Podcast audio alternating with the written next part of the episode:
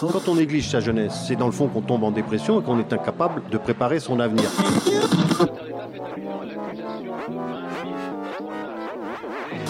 Ça ne veut plus rien dire, lycéens. C'est des merdeux, des cons. Le jeune est tourné vers l'avenir. Mais aujourd'hui, l'avenir ne se tourne plus vers le jeune. Univox, le rendez-vous du monde étudiant sur Radio Campus. Salut à tous, vous écoutez Univox et cette semaine c'est Radio Dijon Campus qui est à la barre. Pour ce numéro, on vous emmène aux deuxième rencontre de l'entrepreneuriat culturel et créatif organisée à Dijon par la Course Livre Boutaric, une structure qui rassemble des entreprises créatives, spectacles vivants, web, édition, publicité, graphisme et cinéma pour développer l'économie culturelle. Ces rencontres se sont déroulées les 23 et 24 novembre à l'école de commerce de Dijon. Campus 92.2. Alors, euh, c'est quoi le but de, ces rencontres, de ces deuxièmes rencontres de l'entrepreneuriat culturel et créatif? Je m'appelle euh, Frédéric Ménard, donc je suis euh, président de la Coursive Boutaric. Alors l'objectif de ces rencontres, donc, c'est déjà de, partager des expériences, de mettre, je dirais, de faire, euh, de mettre en cohabitation euh, des acteurs culturels, des universitaires, des étudiants qui seront des futurs professionnels du secteur culturel, euh, dans une atmosphère propice à la réflexion et à la production de propositions pour faire évoluer notre secteur, euh, donc plutôt dans le prisme de l'entrepreneuriat, c'est-à-dire qu'on n'est pas là à débattre de sujets artistiques, mais plutôt autour de l'entreprise culturelle. Et l'idée, c'est de, comme on l'a fait l'an dernier, c'est de soumettre ensuite des propositions pour euh, pouvoir euh, développer euh, des politiques et des outils pour permettre à l'ensemble des acteurs de la filière sur notre territoire de mieux se développer ou d'avoir un développement plus soutenable. Et euh, comment la coursive s'inscrit dans, dans l'entrepreneuriat culturel? Alors la coursive c'est un bon exemple parce qu'en fait on a créé la coursive euh, euh, avec différents opérateurs en se rendant compte qu'il n'y avait pas forcément d'outils pour euh, accompagner le développement ou s'il y, a- a des outils mais qui n'étaient pas forcément identifiés par les opérateurs culturels. Donc on a au départ développé justement euh, ce pôle de coopération donc, euh, dans une logique de cluster donc pour aider nos membres, donc on est une vingtaine de membres à se développer de manière plus soutenable justement en apportant des outils d'accompagnement, de formation, des outils partagés aussi. Donc par exemple on mutualise trois salariés qui travaillent au service de l'ensemble de ce pôle de coopération et de fil en aiguille on s'est rencontré, on s'est rendu compte qu'il y avait quand même des besoins sur le territoire et, euh, et euh, des besoins justement. euh, le, le- constat qu'on avait, c'est qu'il y avait beaucoup de- d'entreprises culturelles développées à l'origine par des passionnés, des passionnés de musique, des passionnés d'art visuel, des passionnés de design, des passionnés ou des artistes, et que toutes ces personnes, bah, finalement, étaient des entrepreneurs comme d'autres entrepreneurs euh, de secteurs plus classiques, mais que ces personnes n'avaient pas les outils pour développer leur entreprise, donc des outils euh, de stratégie de développement, des outils euh, d'analyse financière, des outils de management. Et c'est dans cette logique qu'on a choisi de développer et d'ouvrir un peu, je dirais, les axes de développement de notre pôle pour euh, justement aller, à la rencontre de ces opérateurs qui avaient besoin d'outils, essayer de leur apporter des outils, donc des outils concrets comme l'incubateur qu'on essaie de créer, mais aussi des outils existants sur les territoires, donc les mettre en relation avec des, fonds d'amorçage, des dispositifs d'accompagnement pour qu'ils puissent développer de manière plus euh, sereine leurs entreprises. Et euh, comment la, la coursive défend le- l'entrepreneuriat? En fait, tu as déjà un petit peu répondu, mais comment la coursive défend l'entrepreneuriat culturel et créatif tout au long de l'année? Donc un incubateur qui est en projet, par exemple Voilà, ben, ces rencontres sont un exemple aussi. On fait aussi pas mal de lobbying auprès des politiques pour leur dire que le, secteur culturel est quand même un secteur économique à part entière. Quand on a créé la coursive, on a fait un état des lieux un peu sur le Grand Dijon et on a remarqué qu'il y a à peu près 1200 entreprises sur le Grand Dijon qui relevaient du secteur globalement culturel et créatif. Donc il y a quand même un vrai potentiel et je dirais, un, un vrai euh, panel d'entre- d'entrepreneurs.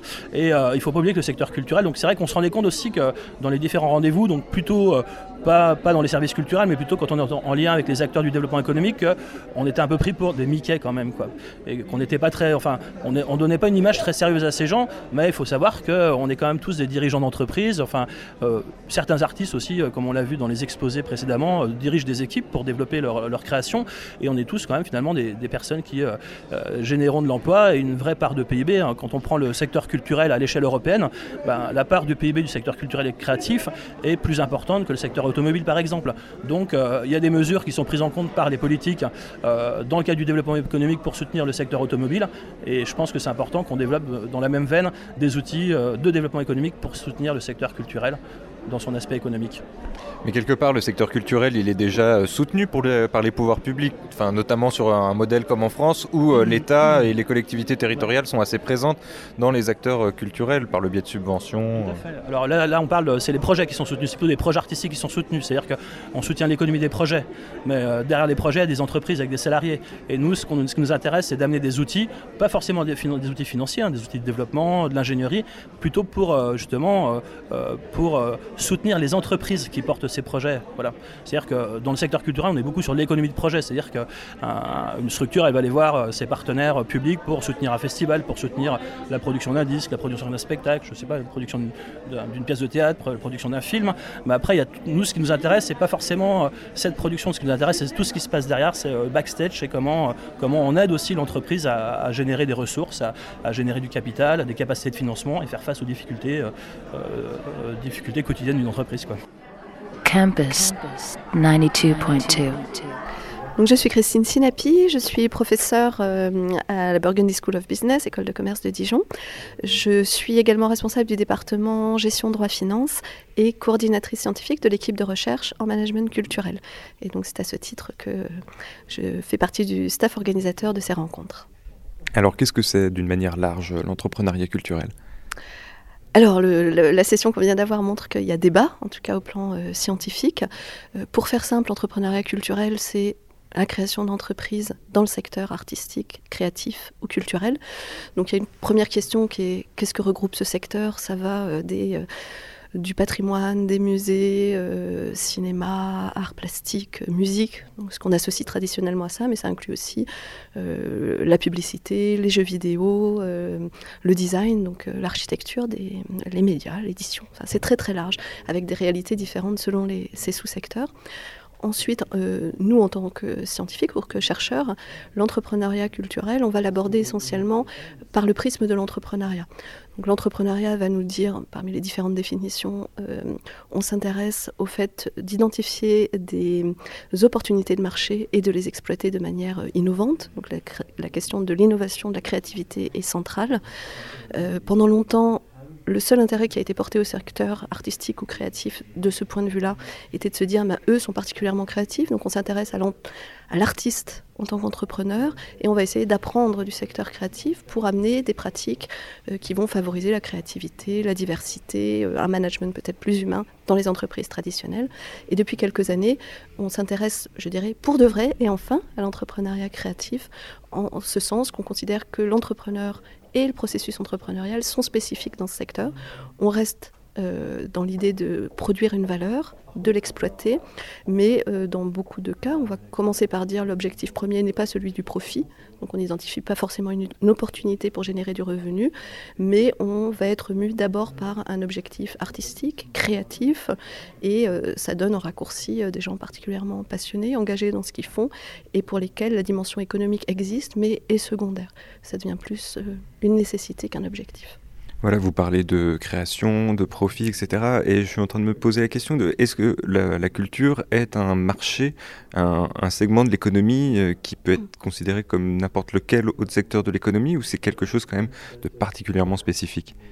Alors, j'adore votre question parce que c'est typiquement là euh, qu'on se pose, qu'on se positionne pour euh, dire c'est pas juste une application de l'entrepreneuriat. Euh, en ce sens que oui, économiquement, euh, statistiquement, etc., la culture euh, et euh, le secteur créatif, c'est un secteur. On en chiffre la contribution à la valeur ajoutée, au PIB, aux emplois. On, sait depuis quelques années que c'est essentiel. Et je dirais même plus, c'est un des rares secteurs qui crée de l'emploi dans une phase de crise économique et de l'emploi non délocalisable. On ne va pas sous-traiter ça dans d'autres pays. Donc, il y a un intérêt économique. Maintenant, euh, la spécificité du secteur, elle est que précisément ce qui fait ce secteur, c'est que ce n'est pas un secteur comme les autres. Euh, L'objectif, encore une fois, n'est pas, euh, en tout cas premier, n'est souvent pas euh, de, générer du revenu, mais euh, euh, va être ailleurs. Du coup, toutes les règles, toutes les, tous les mécanismes institutionnels, tous les modes de régulation, tous les facteurs motivationnels, enfin l'ensemble des mécanismes qu'on étudie en entrepreneuriat et qui font qu'une entreprise fonctionne d'une manière ou d'une autre côté pratique euh, sont différentes et tout, euh, voilà, tout le savoir est à renouveler l'accompagnement aussi. Ça reste quand même un secteur qui est très dépendant de, de financement public, non? En Europe, du Sud particulièrement, en France, Oui, certainement. vous me laissez le temps de développer ou... D'accord. Alors, euh, si on regarde le modèle économique du secteur culturel, pour une partie du secteur, c'est pas vrai partout, hein, il y a des secteurs qui sont rentables, euh, mais euh, pour une partie du secteur, on va avoir ce qu'on appelle nécessité de socialiser l'investissement. Qu'est-ce qu'on veut dire par là? Le, Je prends un exemple très simple. Un peintre, Van Gogh, a jamais vendu une seule toile de sa vie. Pourtant, aujourd'hui, ses œuvres sont parmi celles qui, génèrent des revenus financiers, en tout cas sur le marché de l'art, les plus importants.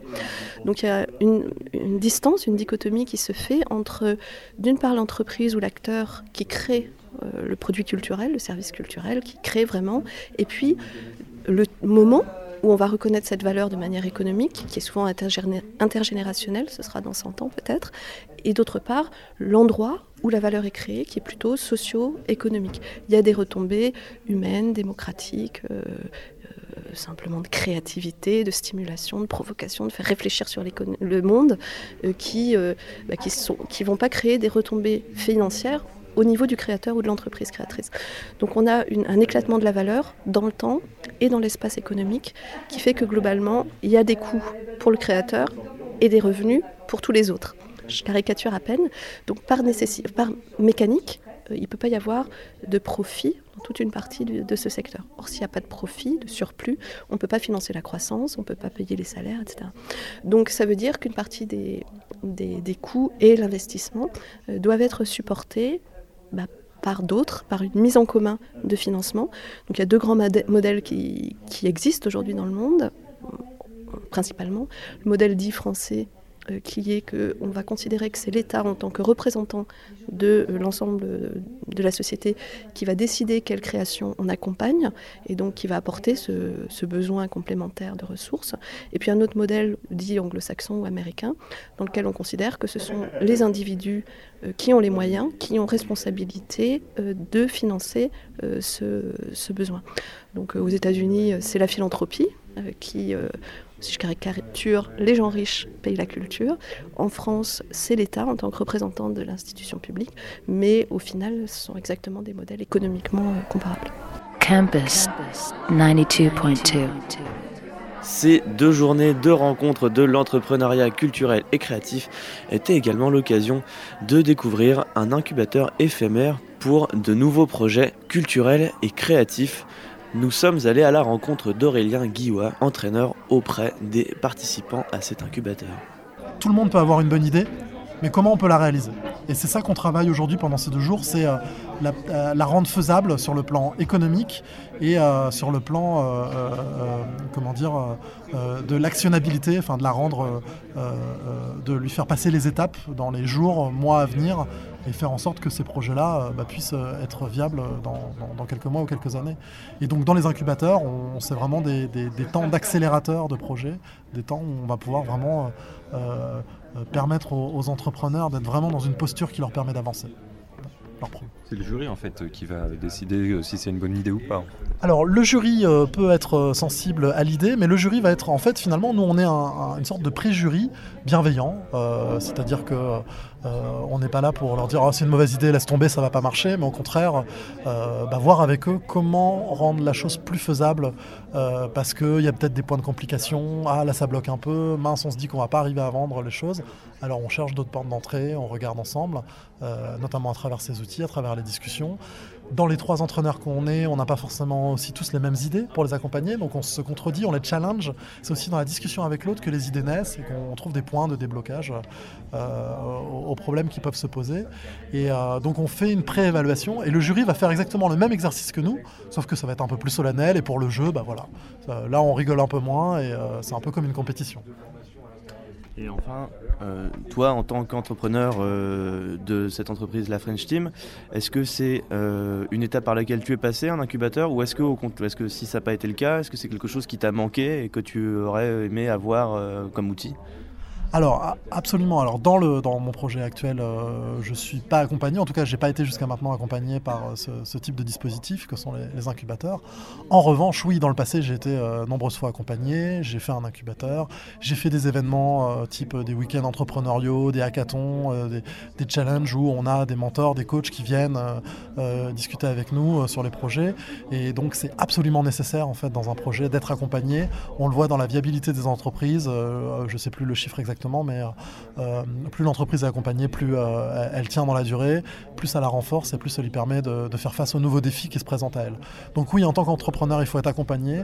Ce qu'on essaye de démontrer ici, c'est que oui, l'accompagnement est, nécessaire pour un entrepreneur, culturel. Il n'est pas seul, il peut être accompagné. Il y a tout un écosystème autour de lui euh, d'experts, d'écoles, d'incubateurs, de centres de formation, d'entrepreneurs avec qui il peut discuter, avec qui il peut trouver des outils. Et puis, et puis par ailleurs, euh, euh, bah, moi ça me semble nécessaire aussi de montrer que bah, dans cette période où pour, là on est ici dans une école, pour des étudiants qui vont devoir trouver un emploi peut-être dans, les mois à venir et dans un marché du travail qui devient de plus en plus difficile, peut-être que l'entrepreneuriat et la création de son propre projet peut être une réponse pour, pour sa carrière et pour, pour sa vie. Au niveau des outils, est-ce qu'il y a des outils particuliers pour les entreprises culturelles qui ne sont pas des entreprises comme les autres Ou est-ce que c'est des outils euh, classiques qu'on peut retrouver dans n'importe quel autre incubateur pour n'importe quelle autre entreprise? Alors, moi je parle du principe que l'entrepreneur culturel est un entrepreneur comme les autres. Peut-être que son projet et sa mission euh, va être différente euh, d'un entrepreneur d'autres secteurs d'activité. Euh, on ne fait peut-être pas ça pour les mêmes raisons, mais les étapes d'amorçage, de démarrage de l'entreprise sont similaires à n'importe quel projet. Du coup, on utilise exactement les mêmes autres outils qu'on peut avoir dans les autres incubateurs, dans les autres modes d'accompagnement à l'entrepreneuriat. C'est juste qu'après, dans le discours, le dialogue avec eux, c'est notre capacité à comprendre le secteur culturel et à peut-être l'adapter, ce secteur qui est spécifique au monde de l'entrepreneuriat. Nous sommes donc allés à la rencontre des participants à cet incubateur éphémère.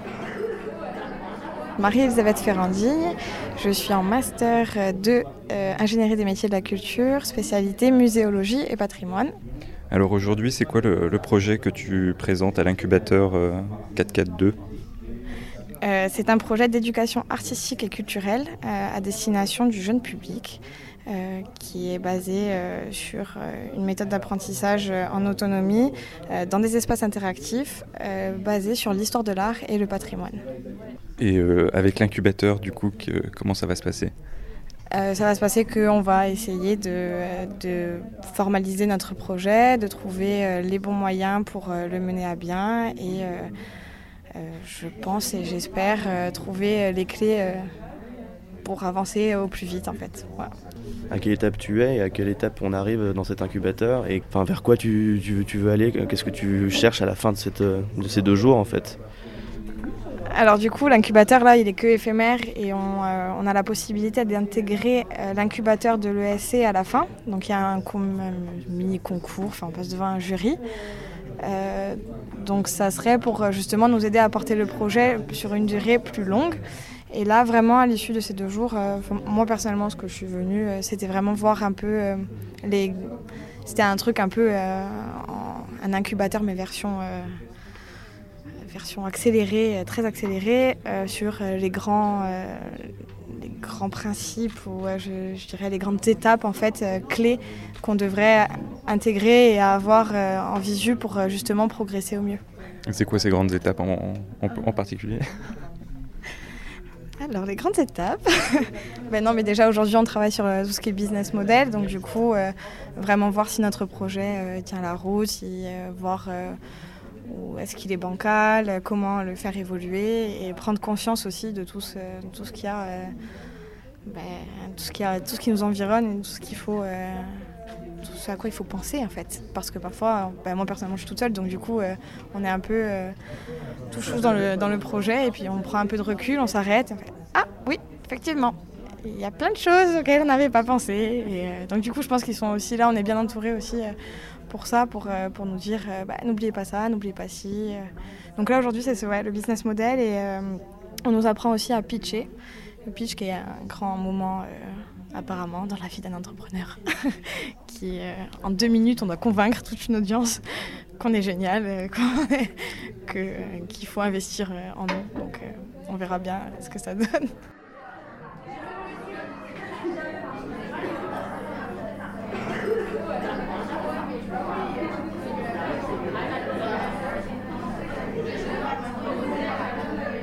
Campus 92.2. Je m'appelle euh, Rose, je suis étudiante en troisième année option communication visuelle à, à l'ISBA à Besançon, c'est à l'Institut supérieur des beaux-arts euh, de Besançon.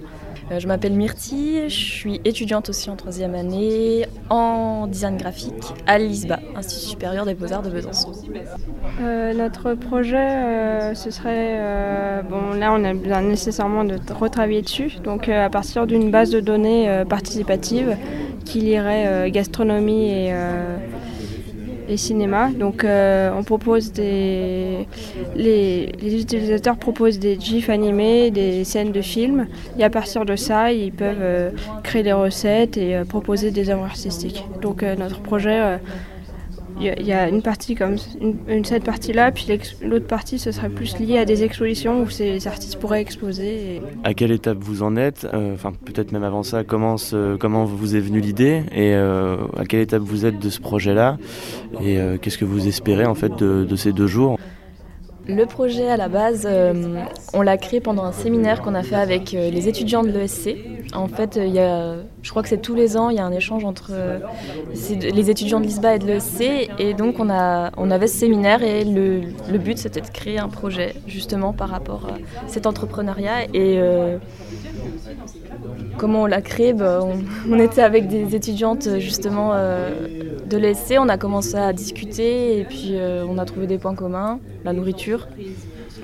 Voilà, et puis euh, on a travaillé dessus comme ça pendant deux jours, euh, et puis on a monté ce projet, et puis après on le présentait devant un jury composé de. Il y avait quoi Il y avait euh, des gens du, de l'ISBA, des gens de l'ESC, il y avait des gens du DRAC.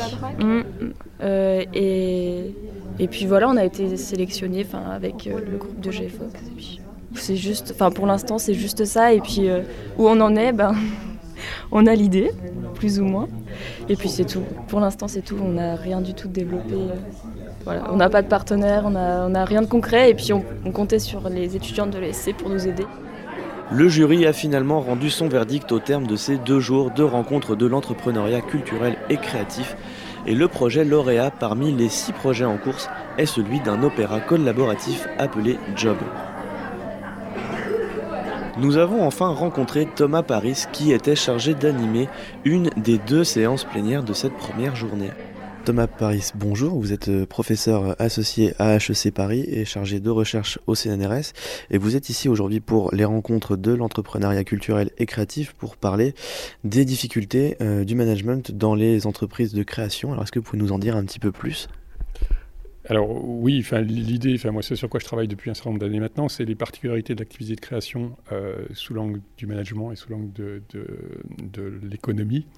Et, ces secteurs-là, ces activités ont vraiment des particularités qui rendent leur management euh, tout à fait singulier. Et ce qui fait que l'enjeu euh, propre quand on veut évoluer dans ces secteurs ou quand on évolue dans ces secteurs, c'est vraiment de comprendre ce qu'est l'activité de création, les particularités qu'elle a, sous l'angle euh, de, sous sa dimension sociale pour bien comprendre ce que veut dire manager la création. Et souvent, on a un certain nombre d'idées euh, reçues euh, ou des, notions qui semblent importantes, comme la notion d'idée, la notion de talent, la notion de créativité et la notion de demande, qui, sont des notions extrêmement trompeuses quand on veut évoluer dans ces secteurs et aborder ces, secteurs. Donc, l'objet de cette présentation, c'est d'essayer de de proposer une représentation euh, de la création, de l'organisation de la création, de l'économie de la création, autre que celle qu'on a assez naturellement, assez spontanément en tête.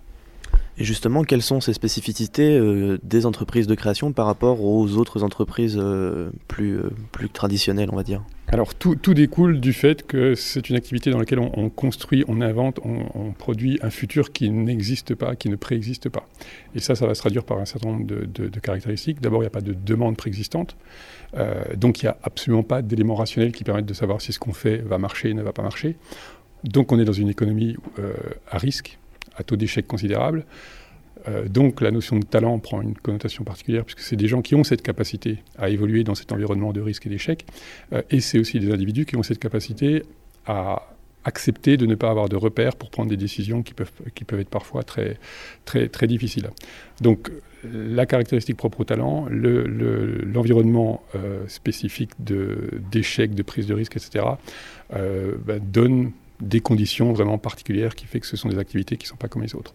Plus je l'ai évoqué, le rapport particulier à cette notion de marché ou de demande, qui est évidemment essentiel, puisqu'on ne crée pas pour, euh, pour, euh, pour rien, on, essaye de s'adresser à quelqu'un, euh, mais qui n'est pas un marché qui serait préexistant. Et ça, c'est extrêmement difficile à appréhender quand on, est, quand on évolue dans ces secteurs. Donc on parlait effectivement du, du fait que c'est une discipline qui est nouvelle, effectivement. Comment on aborde ces sujets-là et comment on l'enseigne? Alors comment on l'aborde, c'est une vraie difficulté parce que c'est vrai qu'il y, a depuis une dizaine d'années un espèce d'engouement autour de ces secteurs. Pendant très longtemps, ces secteurs du cinéma, de la mode, du parfum, de l'architecture étaient considérés comme exotiques. Finalement, c'était des secteurs un peu en marge de l'économie dans lesquels des oiseaux, individus un peu particuliers, euh, faisaient des trucs euh, au seul gré de leur inspiration. Et petit à petit, on s'est rendu compte que ces secteurs répondaient à un certain nombre de défis, d'enjeux qui sont valables pour beaucoup d'entreprises aujourd'hui, notamment l'innovation l'innovation répétée, l'innovation régulière. Euh, et donc on a commencé à s'intéresser à eux. Et la difficulté de s'intéresser à ces secteurs, c'est qu'on reste tous assez, assez naturellement éblouis par la figure romantique du talent, c'est-à-dire cet individu euh, qui focalise attention et on ne va regarder que lui. C'est-à-dire que dans, dans, cette, euh, dans cette focalisation sur cet individu particulier, on va nier toute la dimension managériale, organisationnelle, collective de ces activités. Donc l'enjeu, c'est avant tout d'accepter d'avoir un regard euh, complètement froid sur ces secteurs, c'est-à-dire ne absolument pas mettre ces, points de vue subjectifs sur la nature de l'activité euh, en train de se produire. Euh, c'est se débarrasser de cette espèce de halo qui entoure la notion de, talent, tout en considérant que le talent a quand même une, particularité et un rôle à jouer dans ces secteurs. Donc voilà un petit peu comment on les étudie. Comment on les enseigne, c'est assez délicat là aussi, puisque tout l'enjeu c'est de de, faire comprendre euh, aux étudiants ou aux personnes qui évoluent en entreprise euh, que leur euh, tendance naturelle, c'est de les considérer avec le même regard, avec les mêmes yeux que n'importe quel autre secteur, et que ce regard-là est trompeur, voire dangereux. C'est ce que disent beaucoup d'acteurs de, de, des secteurs de la création. Hein. J'en cite un au hasard, Pascal Nègre, qui disait si demain un manager qui vient d'un autre secteur prend le pouvoir sur sur Universal Music, il va gagner beaucoup, beaucoup, beaucoup d'argent pendant 2-3 ans. Euh, pourquoi? Parce qu'il va arriver avec sa, sa, logique de manager euh, classique, il va regarder ce qui marche, regarder ce qui ne marche pas, couper ce qui ne marche pas, garder ce qui marche. Au bout de 3 ans, il aura tué son business. Euh, parce qu'il n'aura pas intégré ce que c'est que cette activité de création, le fait que l'échec fait partie de, l'activité elle-même. On, en voit un autre exemple actuellement avec la prise de contrôle de Canal Plus par Vincent Bolloré notamment sur l'exemple des Guignols. Les Guignols de l'info était une entreprise qui avait réussi à trouver une manière de fonctionner pendant 25 ans et de rester créatif euh, pendant 25 ans. Euh, il a réussi à tout casser en l'espace de quelques semaines. Euh, parce qu'il est arrivé avec son regard de manager qui ne comprend pas forcément la, sensibilité de ces secteurs. Euh, il a pris des décisions qui lui semblaient assez anodines finalement, et c'est des décisions qui se sont avérées catastrophiques. Donc voilà, enseigner ces secteurs-là, c'est il y a vraiment une dimension subtile parce qu'il n'y a absolument pas de règles euh, universelles. Euh, et l'idée, c'est beaucoup plus de faire prendre conscience aux, participants, aux étudiants, de ce que sont ces activités, euh, de dans quelle mesure elles sont sensibles à toutes les décisions et à tous les actes de management qu'on peut prendre, euh, et quelle est l'influence de l'organisation du management en général sur ces activités. L'enjeu est plutôt là. Merci beaucoup Thomas Paris d'avoir répondu à nos questions.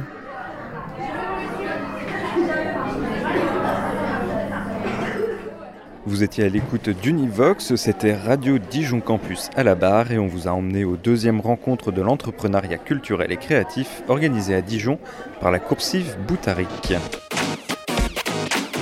Univox, le rendez-vous du monde étudiant sur Radio Campus.